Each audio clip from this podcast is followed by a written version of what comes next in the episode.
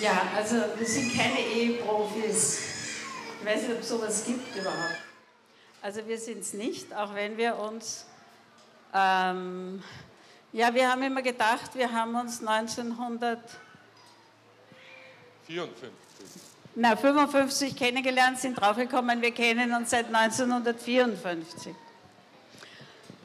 Also, wenn wir einen, einen, Ehe, einen Film über unsere Ehe drehen würden, so wäre das erste Bild Sommer 1954, Südbahnhof in Wien.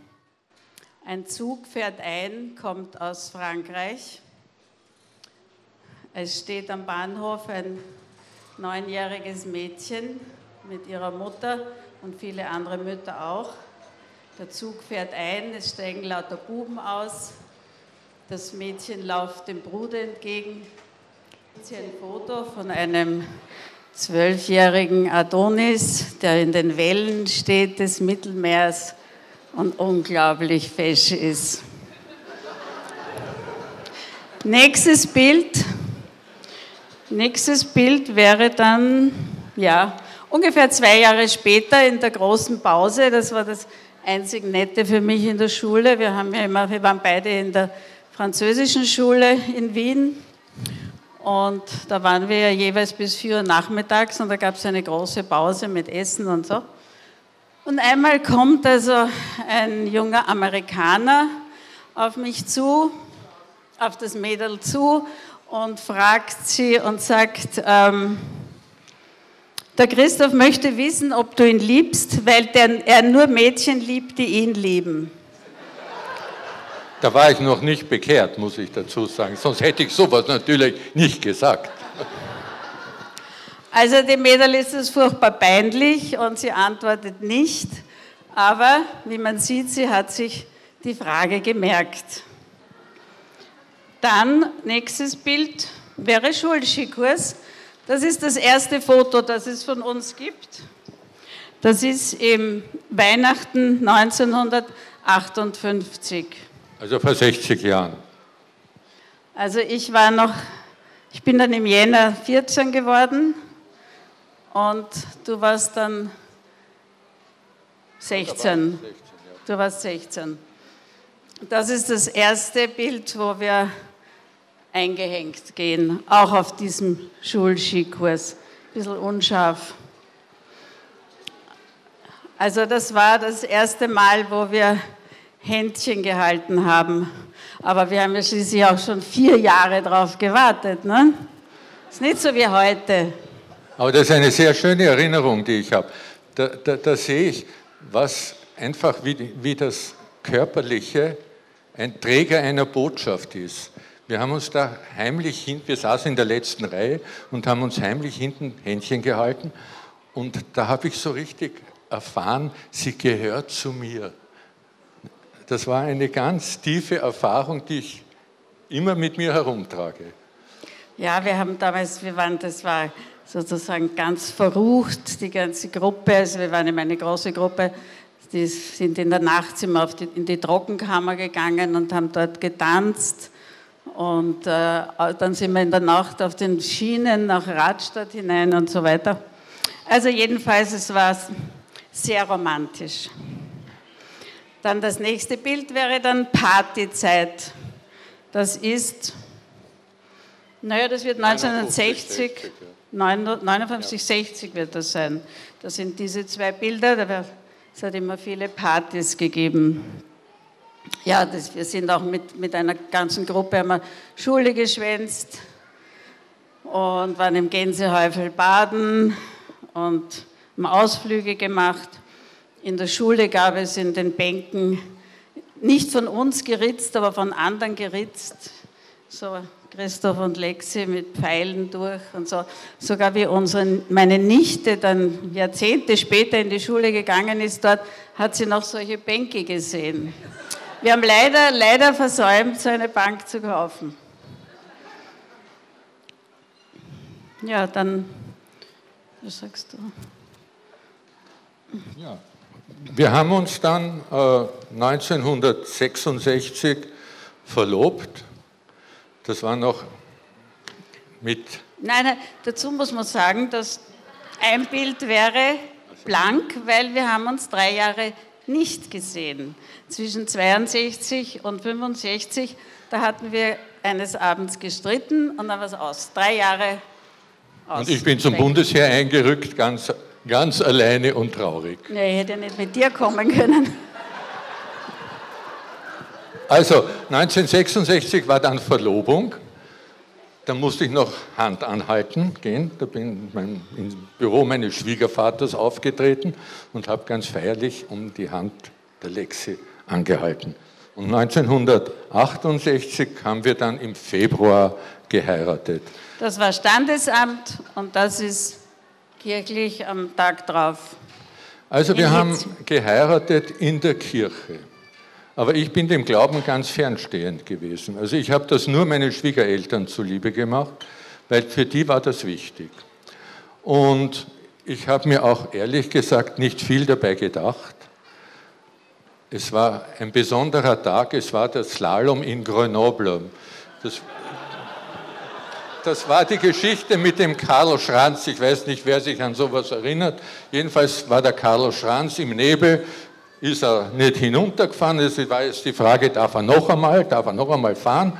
Und das gerade in der Zeit, wo ich geheiratet habe, war das nicht geklärt. Also alle, ich glaube ein Großteil der Leute, die in der Kirche waren, haben an den Karl Schranz gedacht und nicht an unsere Hochzeit. Obwohl er da schon recht andächtig reinschaut. Naja, gut. Ja, war ja auch ein... Ja, gut. Ja, die Hochzeitsreise. Da wolltest du noch kurz was erzählen? Ah ja, die Hochzeitsreise, die hat schon gut Eher missglückt. Die hat schon gut begonnen. Wie wir uns von den Schwiegereltern verabschiedet haben, bin ich draufgekommen, ich habe kein Nachthemd. Also habe ich mir von der Schwiegermutter ein Nachthemd für die Hochzeitsreise.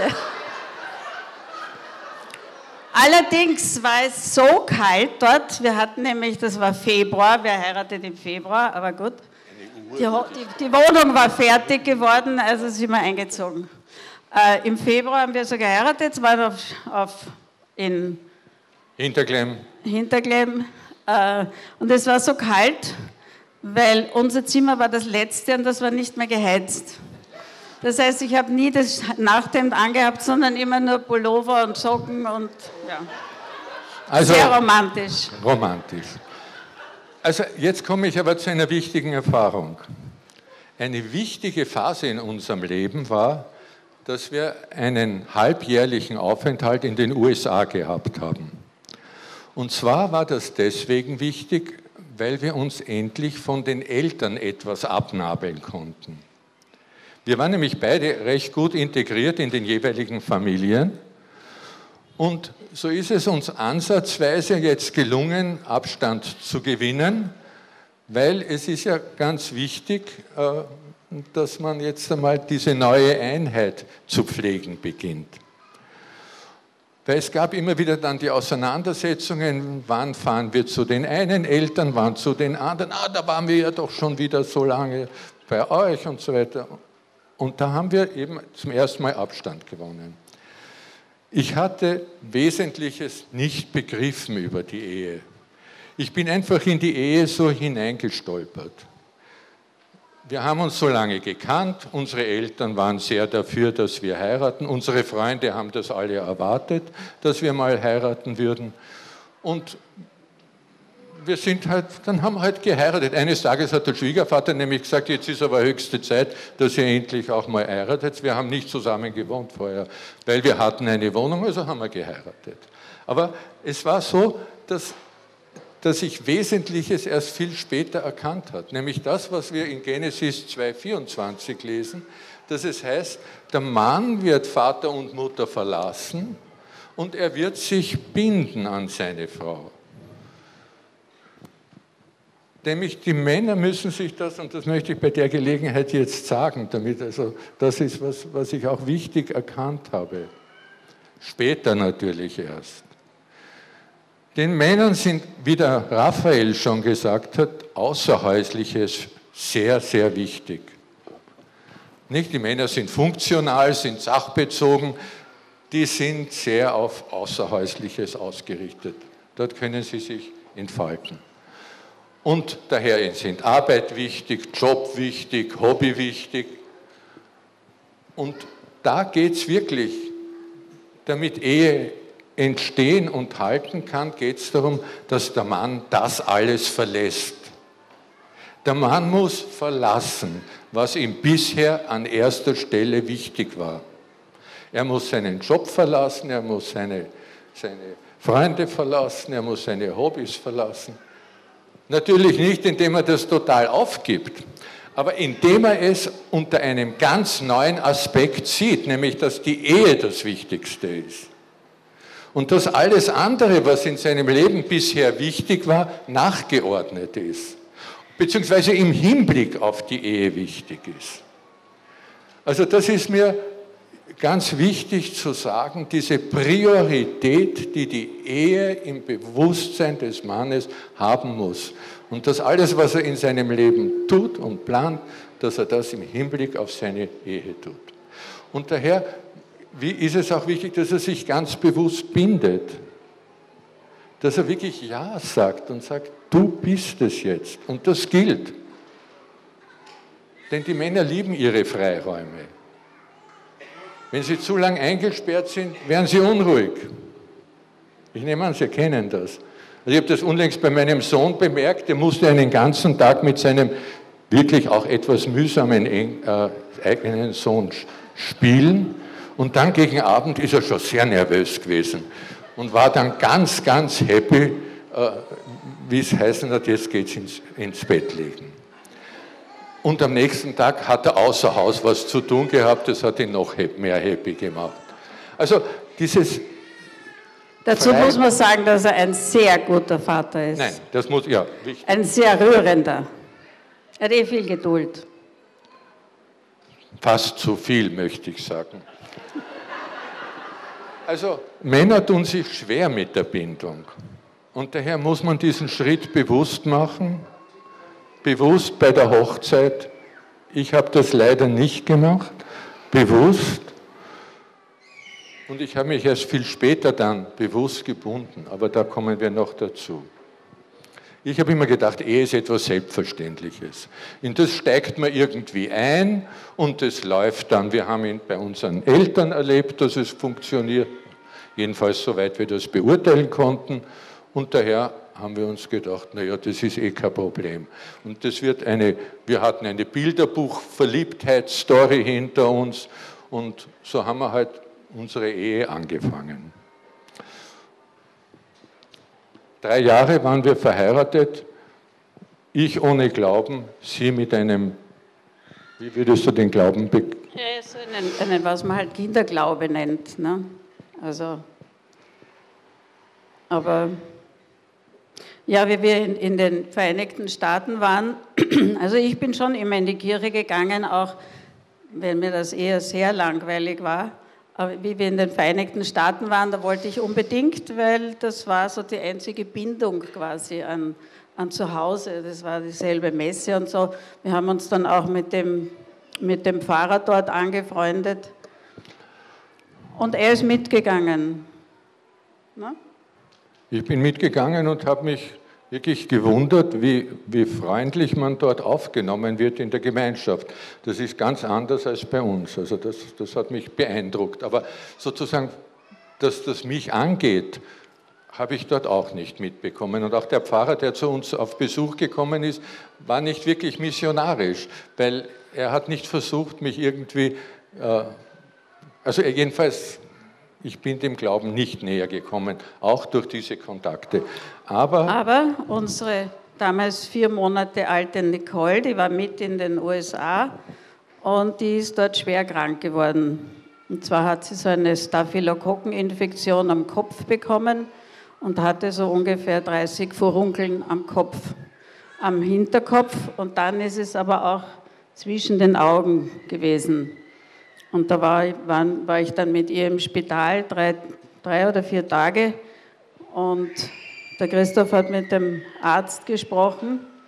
Ja, und das war so, wie ich, wie ich sie im Spital besucht habe, war dieses kleine Kind mit allen vier Gliedmaßen an das Bett gefesselt. Sie ist also sozusagen so in dem Bett gelegen. Das war ein Anblick zum, zum Weinen, war das. Und das hat mich irrsinnig erschüttert. Und dann hat mir noch der Arzt gesagt, wenn das nach Ihnen aufgeht, wird die Tochter sterben. Und das, das ist etwas, wo ich den lieben Gott, den ich irgendwann einmal in der Jugend ja auch im Religionsunterricht und, und so äh, kennenge kennengelernt ist zu viel gesagt, aber wo ich von ihm gehört habe, da habe ich mir dann, wie ich nach Hause gegangen bin, allein, die Lexi ist äh, mit, der, mit der Nicole im Spital geblieben, äh, da habe ich den lieben Gott aus dem Himmel heruntergerufen und habe gesagt, also wir machen einen Pakt, ich schließe mit dir einen Pakt. Wenn die Nicole gesund wird, dann gehe ich zur Beichte. Und jetzt muss ich Ihnen zu meiner Schande gestehen, die Nicole ist gesund geworden und ich bin nicht zur Beichte gegangen. Aber der liebe Gott bleibt einem auf den Fersen, wenn man ihn einmal angesprochen hat. Er lässt sich nicht ins Winkel stellen. Also das ist, diese Erfahrung habe ich gemacht. Also ich war ein glaubensloser Agnostiker, der die Wissenschaft über alles geschätzt hat. Ich habe mir gedacht, ich habe sein Postgraduate-Studium gemacht in Wirtschaftswissenschaften. Damals haben die mathematischen Methoden in der, in der Nationalökonomie Furore gemacht und ich habe mir gedacht, wir sind die Elite, wir werden die Welt retten, sozusagen, wenn wir an die Hebeln kommen. Und dann hat sich das eben herausgestellt, dass die Sachen ganz anders gelaufen sind. Dann, dann ist der Christoph 1971 von einerseits seinem Chef, andererseits seiner Mutter auf Cursilio geschickt worden. Und er ist also nur hingegangen, weil er das endlich erledigt haben wollte, das Thema hat sich sein, er war begeisterter Bridge-Spieler, hat in der Wiener höchsten Liga Bridge gespielt, hat sich sein Bridge-Buch mitgenommen und ist auf Glaubenskurs gefahren. Ich habe es nicht ein einziges Mal aufgemacht, weil so spannend war das dort. Und das war die große Wende in meinem Leben. Und dann ist er zurückgekommen und ich habe festgestellt, er hört mir zu. Er hat mir doch tatsächlich zugehört, wenn ich etwas gesagt habe. Und ja, seine ganze Art war irgendwie so verändert. Das hat mich so interessiert, was ist da passiert. Das muss ich jetzt auch wissen, was da los ist. Und dann bin ich drei Monate später, auch 1971, auf Cursilio gegangen. Und das war die große Wende in unserem Leben. Und das war der Neuanfang auch in unserer Ehe. Denn äh, erst da ist mir aufgegangen, worum es überhaupt geht. Und da ist mir erst bewusst geworden, und das haben wir gemeinsam dann gemacht, dass wir gesagt haben, jetzt gilt es wirklich. Jetzt gehen wir nicht mehr auseinander. Wir gehen wirklich nicht mehr auseinander. Wir haben diese Entscheidung getroffen. Und wir haben eigentlich nachgeholt, was zumindest ich bei der Hochzeit übersehen hatte. Und wir sind im Gespräch geblieben. Das ist auch ganz wichtig. Das ist eine wichtige Erfahrung in unserem Leben, dass wir im Gespräch miteinander sind. seither reden wir ununterbrochen miteinander. Ja, dann waren wir so frisch bekehrt und frisch Bekehrte sind ja ganz schrecklich.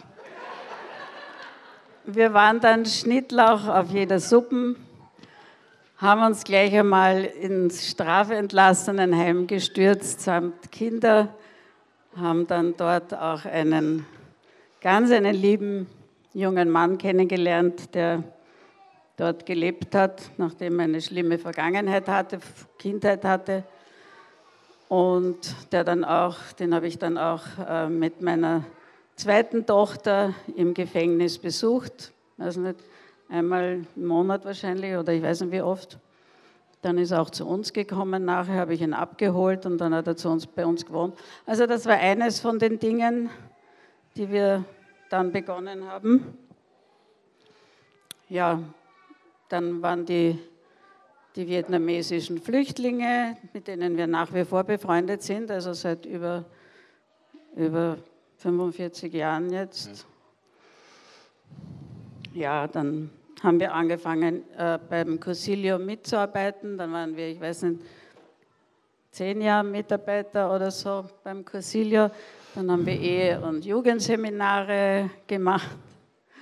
Es war ein bisschen viel auf einmal, glaube ich. Also der Christoph hat manchmal äh, äh, Obdachlose nach Hause gebracht.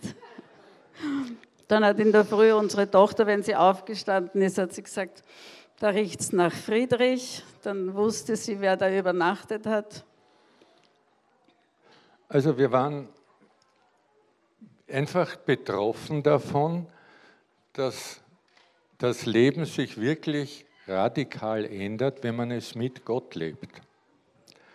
Wir haben diese Erfahrung machen dürfen von vorher ohne Gott und nachher mit Gott.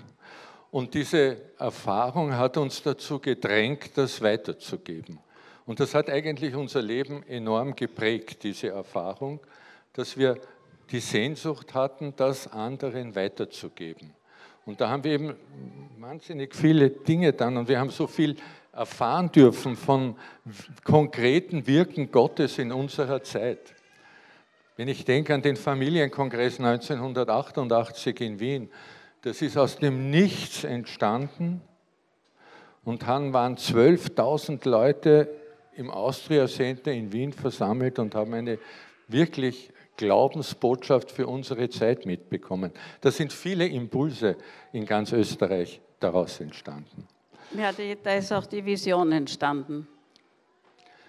Ja, und das machen wir jetzt seit, seit 30 Jahren, die, die Vision, die alle zwei Monate erscheint. So, aber jetzt wollen wir über Erfahrungen in der Ehe sprechen.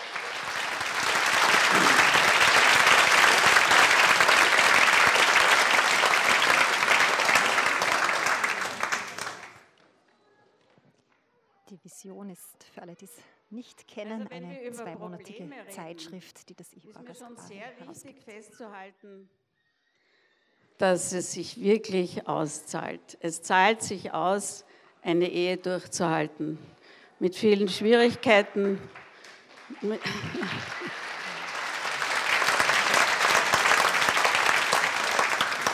Der liebe Gott will ja nicht, dass wir mit zusammengebissenen Zähnen die Ehe durchstehen, sondern er will uns ja glücklich machen. Uns hat er jedenfalls glücklich gemacht. Wir hatten viele Probleme und wir haben sehr viel miteinander erlebt, viel viel, sehr viel Schönes, aber auch viel Leid und Kummer und, und Krankheiten, also die ganze Palette fast, würde ich sagen. Aber er hat uns immer wieder da herausgeholfen.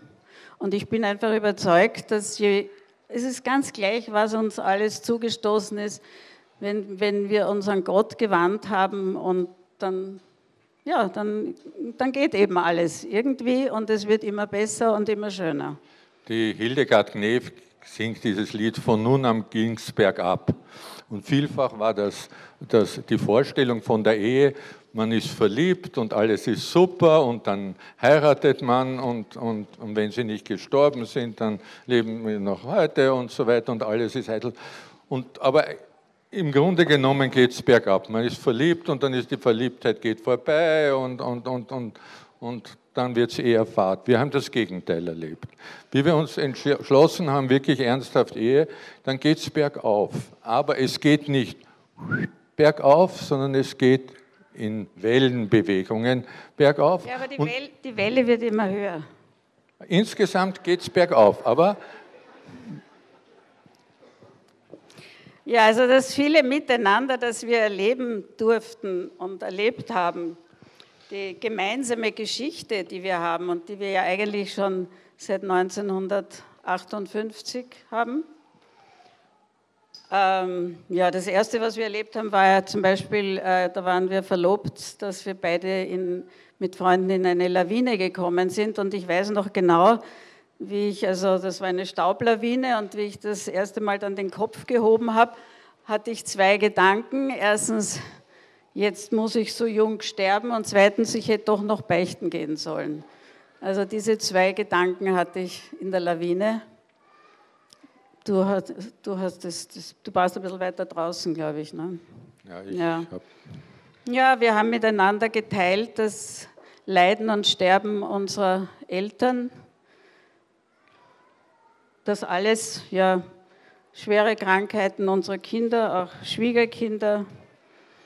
Aber wir haben eben so viel Schönes erlebt und wir fahren also zum Beispiel seit, seitdem unser jetzt 26-jähriger Enkel, nächste Woche wird er 26, fahren, sind wir zuerst mit einem Enkel auf Urlaub gefahren, dann ist der zweite dazugekommen und der dritte. Und obwohl sie schon so groß sind, fahren sie immer noch mit uns jedes Jahr auf Urlaub.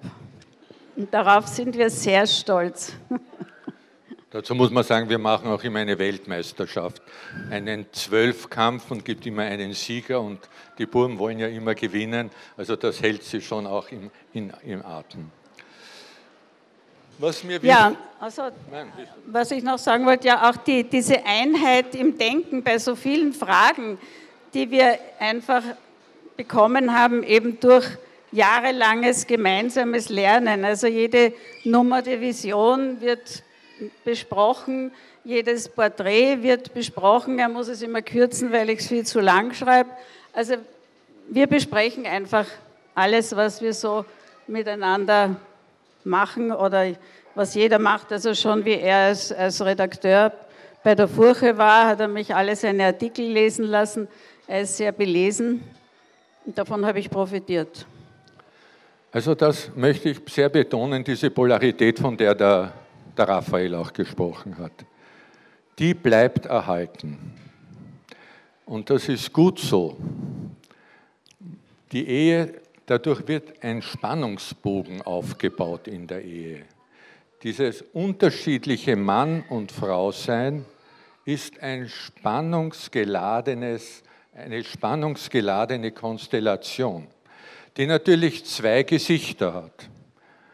Sie hat einerseits das Gesicht, dass es schwierig ist, in, Spannung, in einer Spannung zu leben, weil das Besonderssein meiner Frau, die, die weibliche Eigenart, ist mir nicht wirklich restlos zugänglich und das werde sie nie wirklich verstehen können.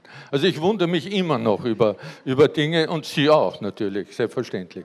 Also dieser Spannung, also ich denke, ja, wie gibt es denn sowas? Wir haben das doch schon so oft besprochen und immer noch haben wir diese Polarität ist einfach da. Nein, ich meine, es wäre wirklich schrecklich, wenn wir beide so wären wie ich, weil ich wäre ja mehrmals am Tag hysterisch, wenn ich nicht meine Schlüssel in der Handtasche finde oder meine Brille oder sonst was.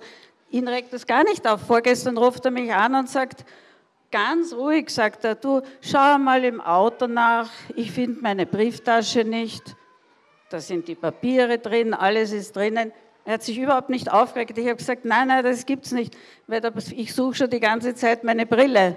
Aber tatsächlich sind Brille und Brieftasche nebeneinander gelegen.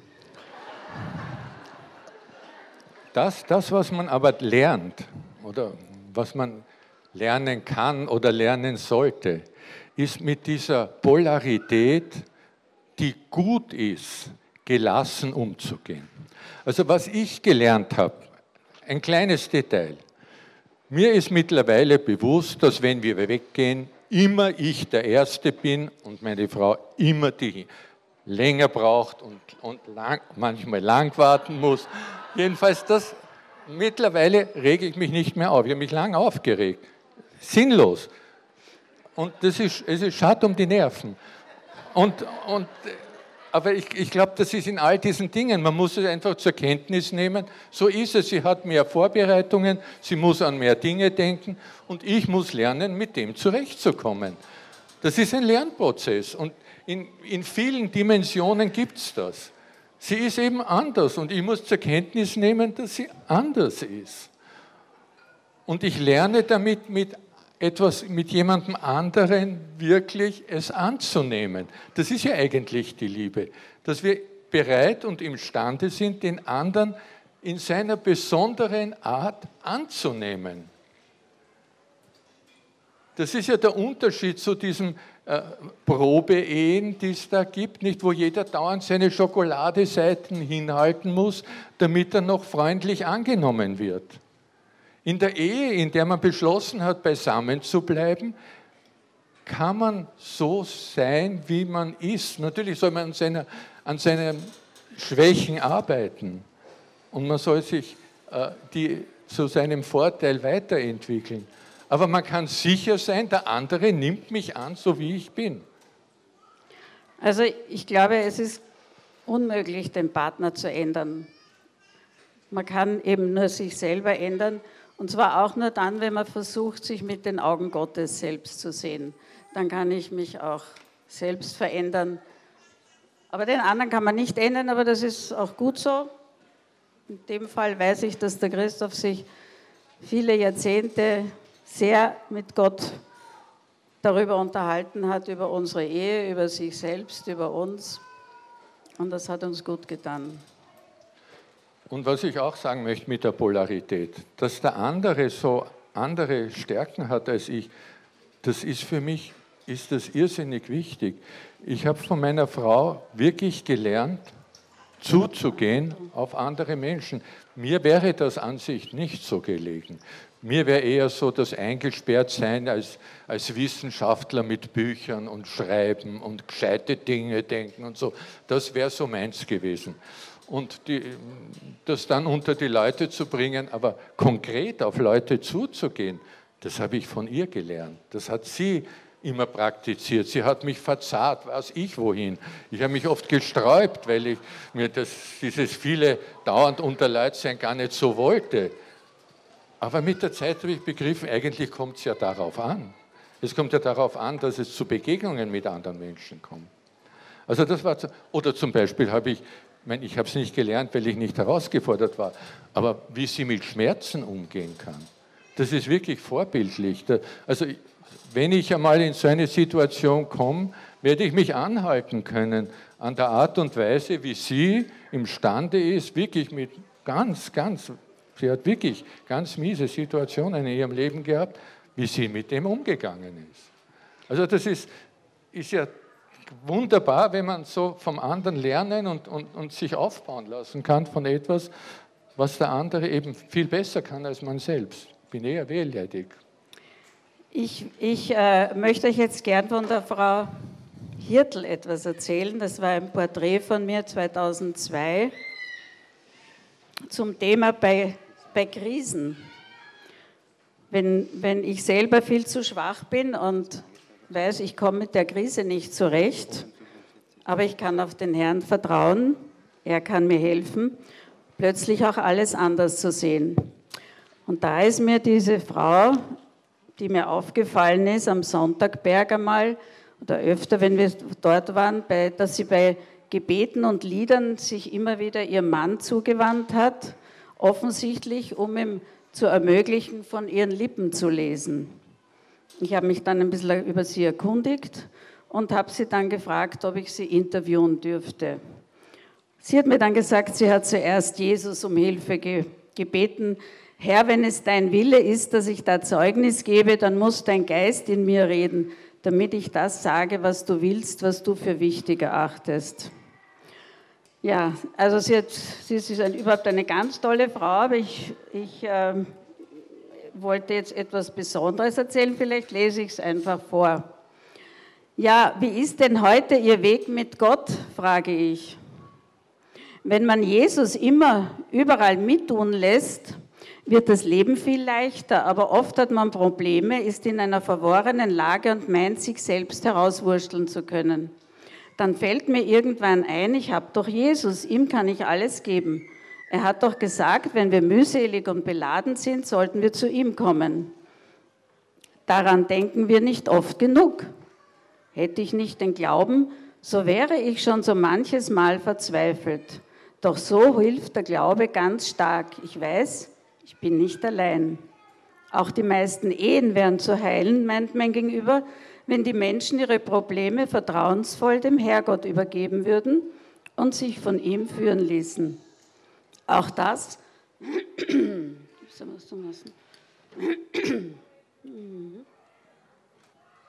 auch das wisse sie aus eigener, oh aus eigener Erfahrung.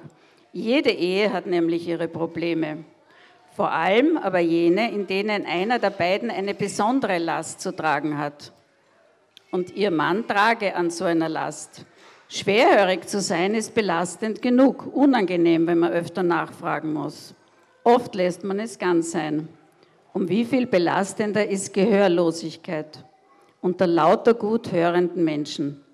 Nicht selten treibt einen das zur Verzweiflung. Man fühlt sich übergangen, abgelehnt.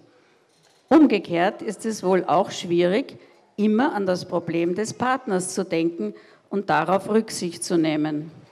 Wie viele Missverständnisse aus solchen Kommunikationsproblemen wohl entstehen.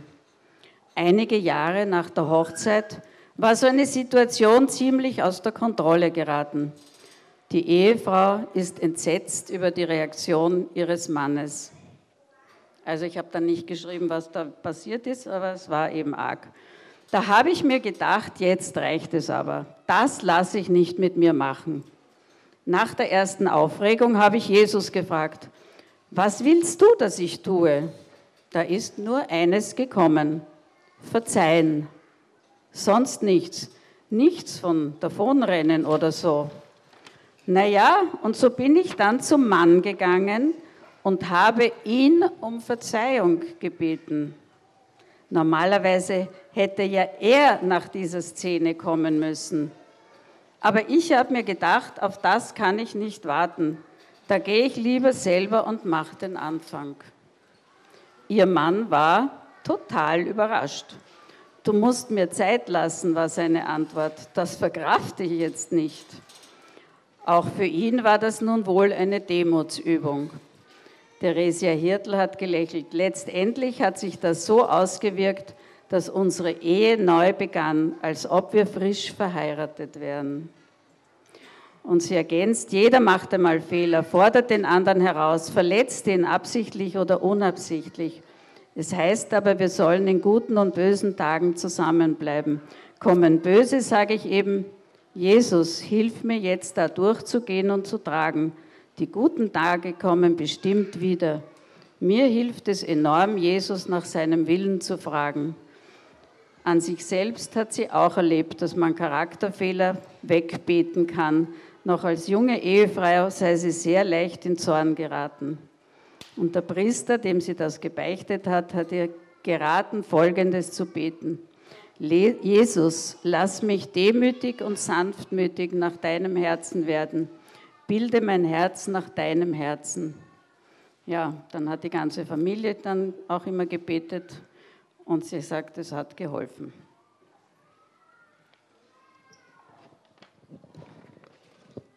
Also ich glaube auch über das Thema Vergebung kann man gar nicht genug nachdenken und gar nicht genug üben und sich bewusst machen, dass wer vergeben lernt, sich eigentlich selbst befreit. Solange man nicht vergibt, rennt man mit seinen Gedanken und Gefühlen pausenlos im Kreis. Man rennt immer wieder zu derselben Situation zurück. Man betrachtet voll Selbstmitleid, und das ist das nächste, was ich was ich sehr sagen möchte. Das Selbstmitleid ist eine ganz, ganz mühsame Sache. Die meisten Probleme in der Ehe entstehen dadurch, dass man sich selbst so arm vorkommt. Also ich merke das an mir. Ich ertrage viele Dinge locker, solange ich nicht reflektiere, ob mich das betrifft oder nicht. Aber kaum fange ich an, darüber nachzudenken, was bin doch ich für ein armes Schwein? Was wird mir da angetan? dann fängt eine ganze Maschinerie zu laufen an und dann fallen mir Dinge aus der Vergangenheit ein und ich erinnere mich, aha, damals hast du das so gesagt, aha, und dann, und dann, dann geht's schon. Und da, da setzt der Böse an, weil kaum, dass ich mich um mich selber nur mehr noch herumkreise, dann kann er mir dauernd wieder ein, etwas zum Fressen vorwerfen. Und das steigert sich enorm. Das kann, ich kann mich an, einen, an eine Nacht erinnern, in der ich sowas fast physisch gemerkt habe, dass da jemand, jemand ist, der, der, mich, der mich kanifeln will. Und da ist es gut zu sagen, ich widersage dieser Versuchung. Ich widersage, Herr Jesus, hilf mir. Und er tut das. Und deswegen ist auch ein Lieblingssatz von mir, den ich hier sagen möchte aus dem, aus dem Neuen Testament, aus dem Epheserbrief. Lasst euch durch den Zorn nicht zur Sünde hinreißen. Die Sonne soll über eurem Zorn nicht untergehen. Gebt dem Teufel keinen Raum. Gebt dem Teufel keinen Raum. Daher ist es wirklich, wirklich ein guter Rat, den ich mir selbst gebe und den wir uns selber gegeben haben. Keinen Tag zu Ende gehen lassen, ohne irgendein Zeichen der Versöhnung abzusenden. Das ist von entscheidender Bedeutung, weil wenn man das über Nacht stehen lässt, dann entsteht dieser Raum, in der, in der der Böse durchaus kann das jetzt hochschaukeln wo das Potenzial da ist, wo diese Offenheit da ist, die Unversöhntheit, in der sich die Dinge hochsteigern können. Also diesen Tag zu beschließen, indem man sich versöhnt, halte ich für eine zentrale Herausforderung jeder Ehe. Also das scheint mir, scheint mir ganz, ganz wichtig. Aus einer Erfahrung von, von Freunden, die sich nach, ich glaube, vier Jahren haben scheiden lassen und wo er gesagt hat, wir haben damals Eheseminare geführt, äh, sagt den Leuten, Worte können eine Ehe tödlich zerstören. Sie, er hat gesagt, sie haben sich so böse Dinge an den Kopf geworfen, so unter der Gürtellinie, dass sie nicht imstande waren, sich das zu verzeihen. Sie waren auch außerdem noch fernstehend eher. Aber also einfach aufpassen beim Streit, dass das nicht ausufert. Ja, ich glaube, noch auch etwas, was, was ich an mir erfahren habe. Also ich erzähle am besten von meiner Erfahrung.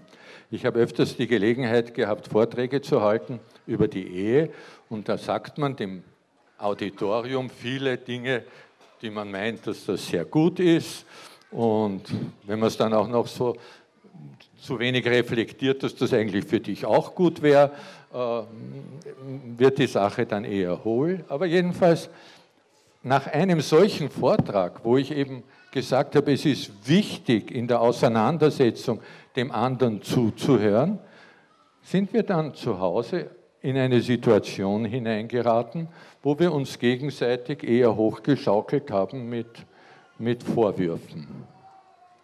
Und wie es bei solchen äh, Gesprächen, die sind ja eigentlich dann nur mehr noch Streitgespräche ist, jeder denkt hauptsächlich nach, was er dem anderen kaum, dass der Luft holt, ihm an den Kopf werfen kann, weil man will ja dauernd in der Selbstverteidigungshaltung dem anderen zeigen, wie arm man selber ist und wie bös der andere ist.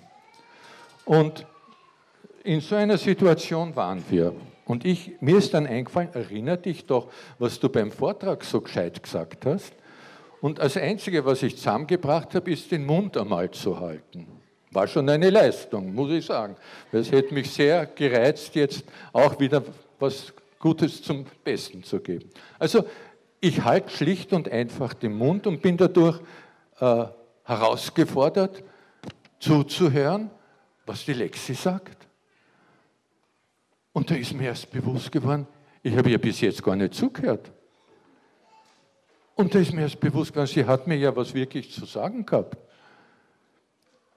Und es ist auf einmal auch dieser ganze Aufschaukelungsprozess zum Stillstand gekommen, weil ich zugehört habe, weil ich einfach nichts anderes getan habe, als ihr zuzuhören, was sie eigentlich sagen wollte.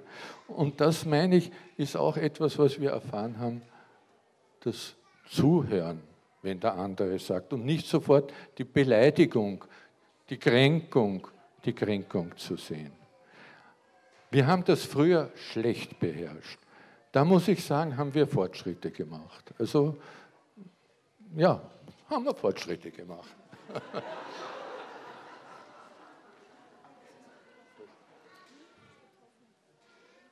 Ich denke, vieles kann man lernen durch Kinder.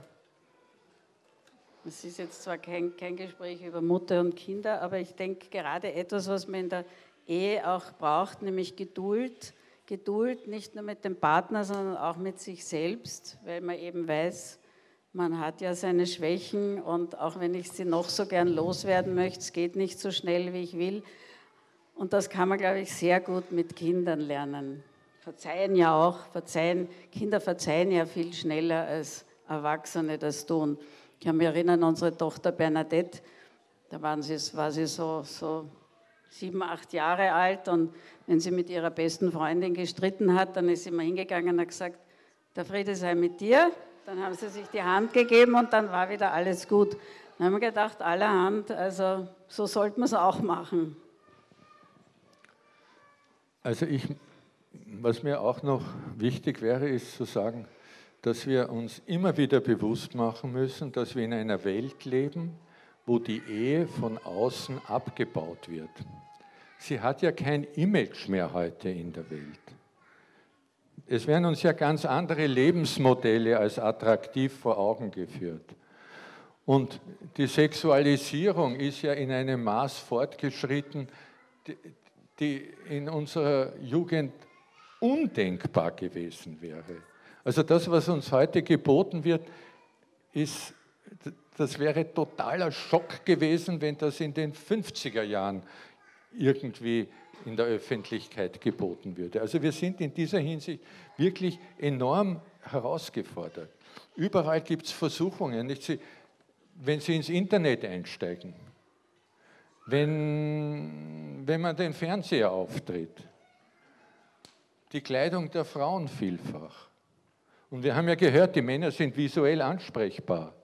Die sind nicht jenseits von Gut und Böse in dieser Hinsicht.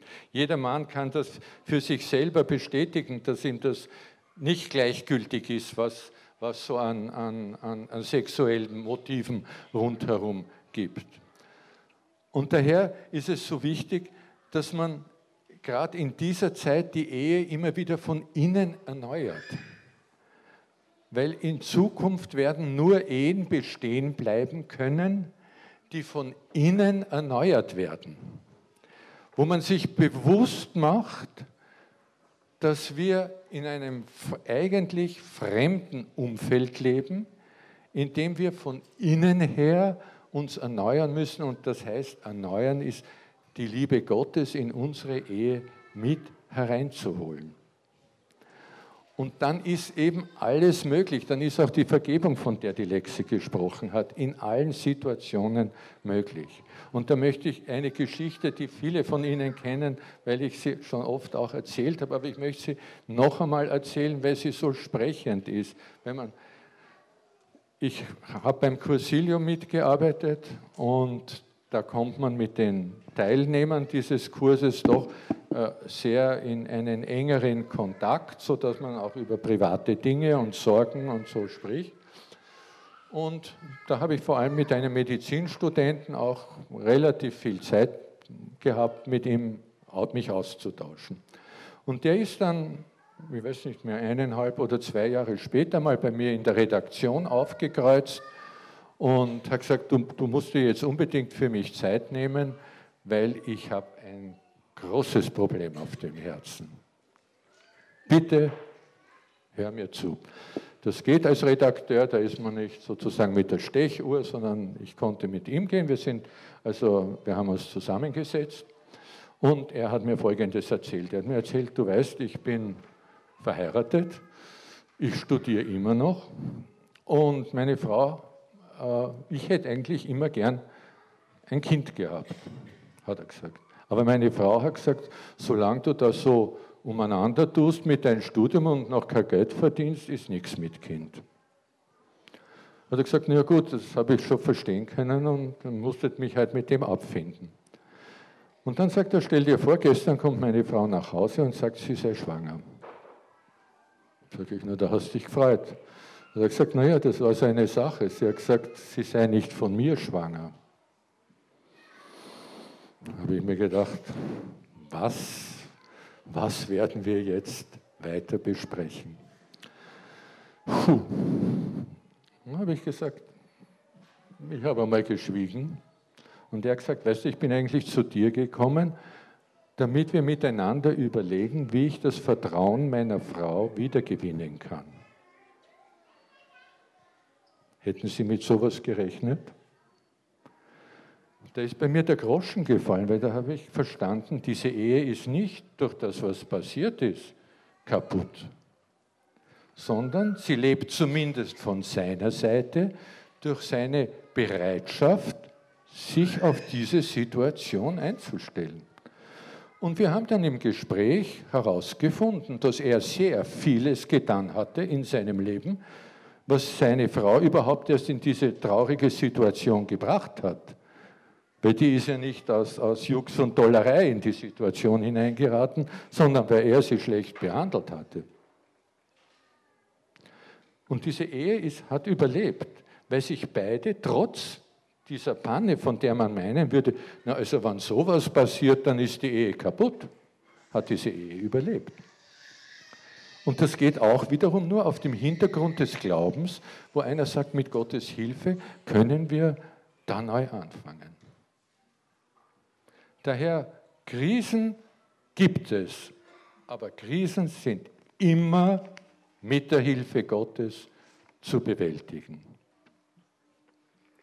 glaube auch, also, äh, Ehe als, als äh, Spiegel der Liebe Gottes. Ich habe mir gedacht, das, das ist, wenn wir uns bewusst werden, dass unsere Ehe nicht so gelungen wäre, nicht so glücklich geworden wäre, wenn wir weiterhin ohne Glauben gelebt hätten, ja gar nicht gewusst hätten, dass es da einen Gott gibt, der sich für uns interessiert, der an unserer Ehe Interesse hat. Und das ist ja das, das große Plus unserer sakramentalen Eheschließung, dass wir das mit Gott schließen, diese Ehe, und dass er uns immer begleiten wird, immer da sein wird, wenn wir Probleme haben, aber dass es eben immer schöner wird, dass es nicht eine mühsame Sache ist, die man eben so irgendwie gerade hinkriegt, sondern er will ja, dass wir glücklich sind. Und das glaube ich eben, das ist ein lebenslanger Prozess auch und wenn wir uns das bewusst machen, dann wird es auch immer schöner. Und was ich zum Schluss jetzt noch sagen möchte, ist, Christen können sich nicht deswegen auf eine lebenslange Ehe einlassen, weil sie edlere Charaktere sind, sondern weil sie die bessere Versicherung haben, nämlich den Herrn, der Garant dafür ist, dass wir diesen Weg gehen können. Und je mehr, noch einmal möchte ich das wiederholen, von außen abgebaut wird, umso entscheidender wird es sein, dass wir Gott in unserer Ehe lebendig erhalten und ihn immer mehr zum Zug kommen lassen. Dann ist die lebenslange Ehe kein unerreichbares Ideal, überhaupt nicht, sondern sie ist im Grunde genommen das, was der Herr von uns will dass wir nämlich in unserer fruchtbaren Ehe den dreifaltigen Gott abbilden, dass sozusagen eine Einheit entsteht zwischen dem Mann und der Frau, die sich in der Fruchtbarkeit mit dem Kind zu einer Dreiheit äh, darstellen in der, in der Schöpfung. Das hat der Papst Johannes Paul II. genau so gesagt. Das ist die große Herausforderung. Und das war auch das, was die ersten Christen in der heidnischen Umwelt, ihrer heidnischen Umwelt geboten haben, dass sie ganz anders Ehe gelebt haben als die Heiden rund um, um sie herum. Willst du was sagen? Und das ist das, was, was wir heute tun sollten. Und, und dass Sie hier sind, das macht mich so hoffnungsvoll, weil ich gerade in solchen Begegnungen erfahre, dass Sie in einem Glaubensweg unterwegs sind, der wirklich Hoffnung für die Zukunft ist. Die Erneuerung der Kirche wird durch Sie geschehen, durch die Art und Weise, wie sie ihren Kindern vermitteln können, dass Gott mitten unter ihnen lebt.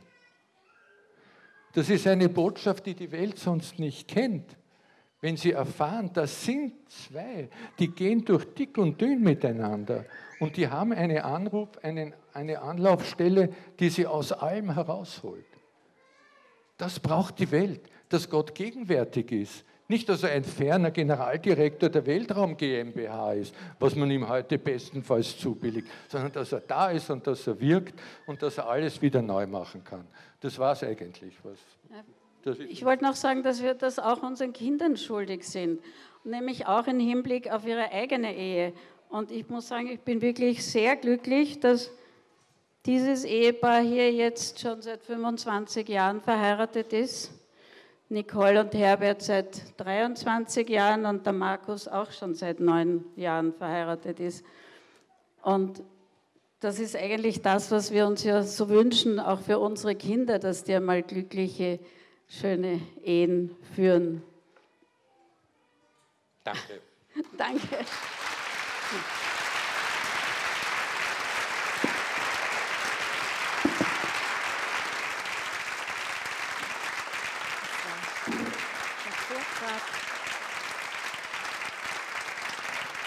von Christoph und Alexa Gaspari zum Thema die Ehe, Weg der Vollendung.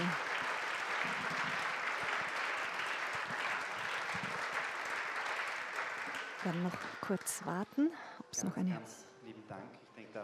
kleine Moderation vor Ort gibt. Spricht, die wollen wir noch spricht aus den Herzen ermöglichen. uns allen. Es war nicht nur sehr berührend, sind ja keine Geschichteln, sondern es ist wirklich Leben, das da auf der, auf der Bühne zu spüren war. Auch aus dem Zusammenspiel, wie ihr auf der Bühne miteinander harmoniert habt. Ähm, es zahlt sich aus, nicht nur, dass ihr heute bei uns wart, für uns, sondern es zahlt sich aus, durchzuhalten, war so ein, eines der vielen Blitzlichter, das mir geblieben ist aus dem Vortrag. Danke euch sehr herzlich. Ich denke, ähm, Alexa und Christoph haben sich noch einmal einen großen Applaus verdient und wir möchten es mit einem kleinen Dankeschön auch aus dem Pöllauer Tal mit den örtlichen Köstlichkeiten physisch bedanken.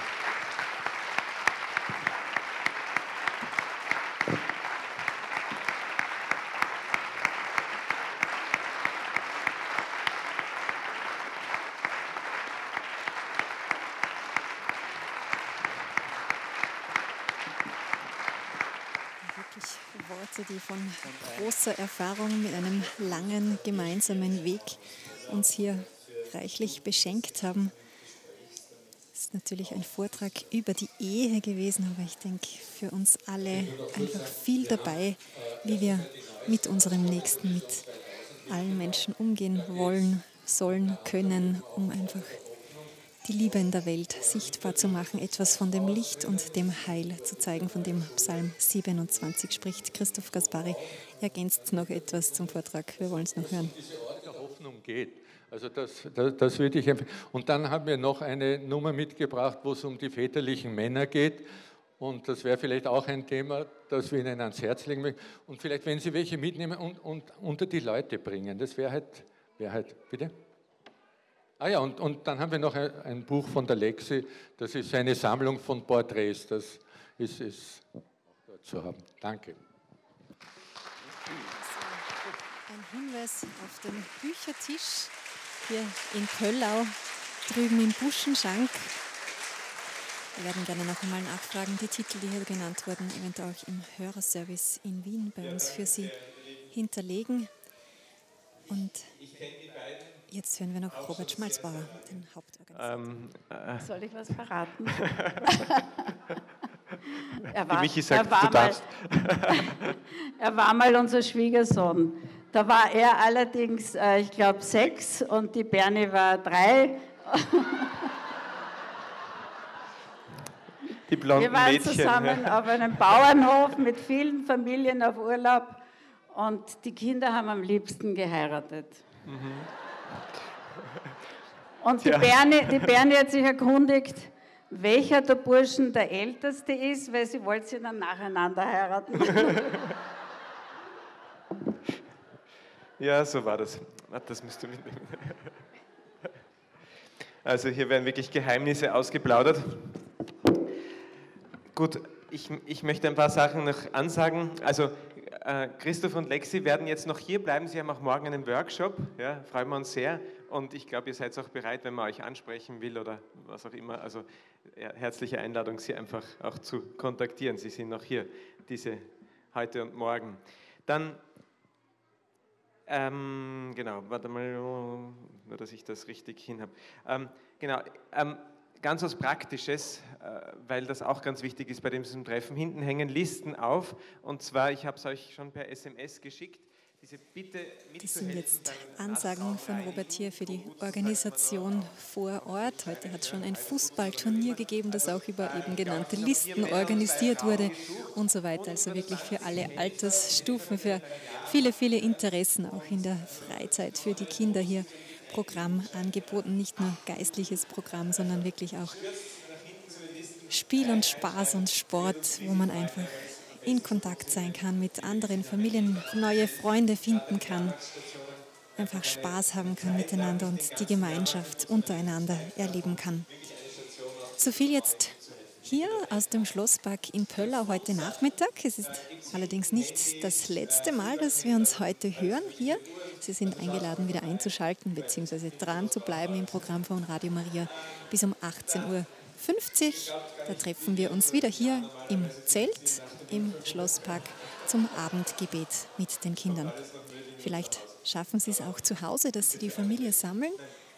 Vielleicht kann auch zu Hause dieses Jungfamilientreffen so ein Startpunkt sein für Ihre Familie, dass Sie das in Ihren Alltag einbauen, eine gemeinsame Zeit des Gebetes, eine gemeinsame Zeit mit Jesus. Vielleicht ein Anreiz, soll es heute nicht gelingen. Morgen gibt es die nächste Gelegenheit. Und das Abendgebet ist immer noch nicht der letzte Programmpunkt für heute hier aus dem Pöllauer Schlosspark, sondern um 20.15 Uhr. Herzliche Einladung, da noch einmal Ihre Ohren ganz physisch und auch die Ohren des Herzens aufzusperren, das Herz ganz weit zu machen, dabei zu sein beim Abend des Heiligen Geistes unter der Leitung von Pater Provinzial Andreas Hasenburger. Möge das Licht Jesu, der unser Heil ist, auch Ihre Herzen erleuchten. Wir freuen uns, wenn wir um 18.50 Uhr wieder verbunden sind. Somit zurück ins Studio nach Wien zu Veronika.